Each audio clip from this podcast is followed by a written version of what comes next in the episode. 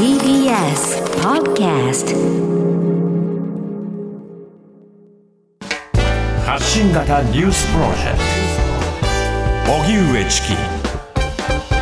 セッションここからは最新のニュースをお送りするデイリーニュースセッション。まずはこちらのニュースからです。ウクライナとロシアの停戦協議、午後開始の見通し。ロシアの国営タス通信は関係者の話として、ウクライナとロシアの停戦交渉が日本時間の今日午後に始まると伝えました。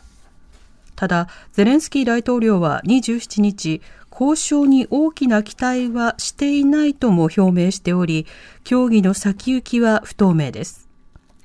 また、AP 通信は、ウクライナ内務省が27日、ロシア軍の侵攻による民間人の死者が子供を含む14人を合わせて352人になったと発表しました。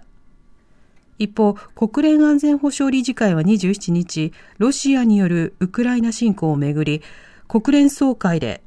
緊急特別会合を開くよう求めた決議案の採決を行い、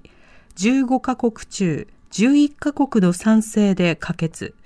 ロシアは反対し、中国、インド、アラブ首長国連邦は棄権しました。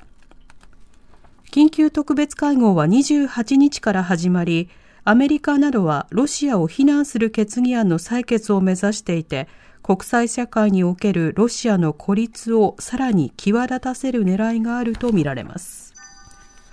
各国のロシアへの制裁強まる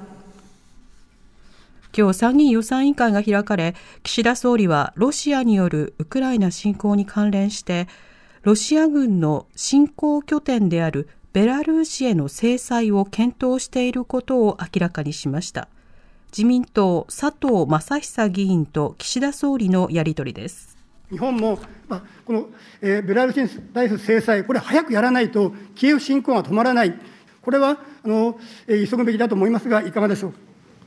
ベラルーシについては、今回のロシアの軍事行動を支えており、日本としても同国を強く非難いたします。ご指摘のように、この制裁についても、今、検討を行っているところですが、おっしゃるように、早急に結論を出したいと思います。また、世界の銀行決済取引網 SWIFT 国際銀行間通信協会からロシアの一部銀行を排除する措置への参加をめぐり、岸田総理は対象や内容について関係諸国間で調整の詰めが行われている。我が国もしっかりと行動していきたいと述べました。一方、EU ヨーロッパ委員会のフォンデアライエン委員長は27日、ロシアの航空機に対して領空を閉鎖するなど新たな制裁強化策を発表しました。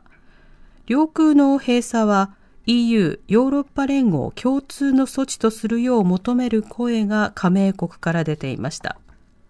カナダ政府も領空を閉鎖して通過や着陸を禁止すると発表しています。また、FIFA 国際サッカー連盟は27日、ロシアに対し、国際試合の主催を禁止すると発表。ホーム戦は中立地で観客を入れずに開催するとしたほか、国名の使用を認めず、ロシアサッカー連合の代表として試合を行うとし、国旗や国歌も禁じました。デイリーニュースセッション株価と為替の動きをお伝えします。今日の東京株式市場日経平均株価は先週末に比べて50円ほど高い26,526円82銭で取引を終えました。一方、東京外国為替市場円相場午後4時現在1ドル115円52銭から55銭で取引されています。以上、デイリーニュースセッションでした。この後は交通情報、天気予報に続いて特集メインセッションです。TBS ラジオ TBS ラジオ荻上チキ荻上チキセッション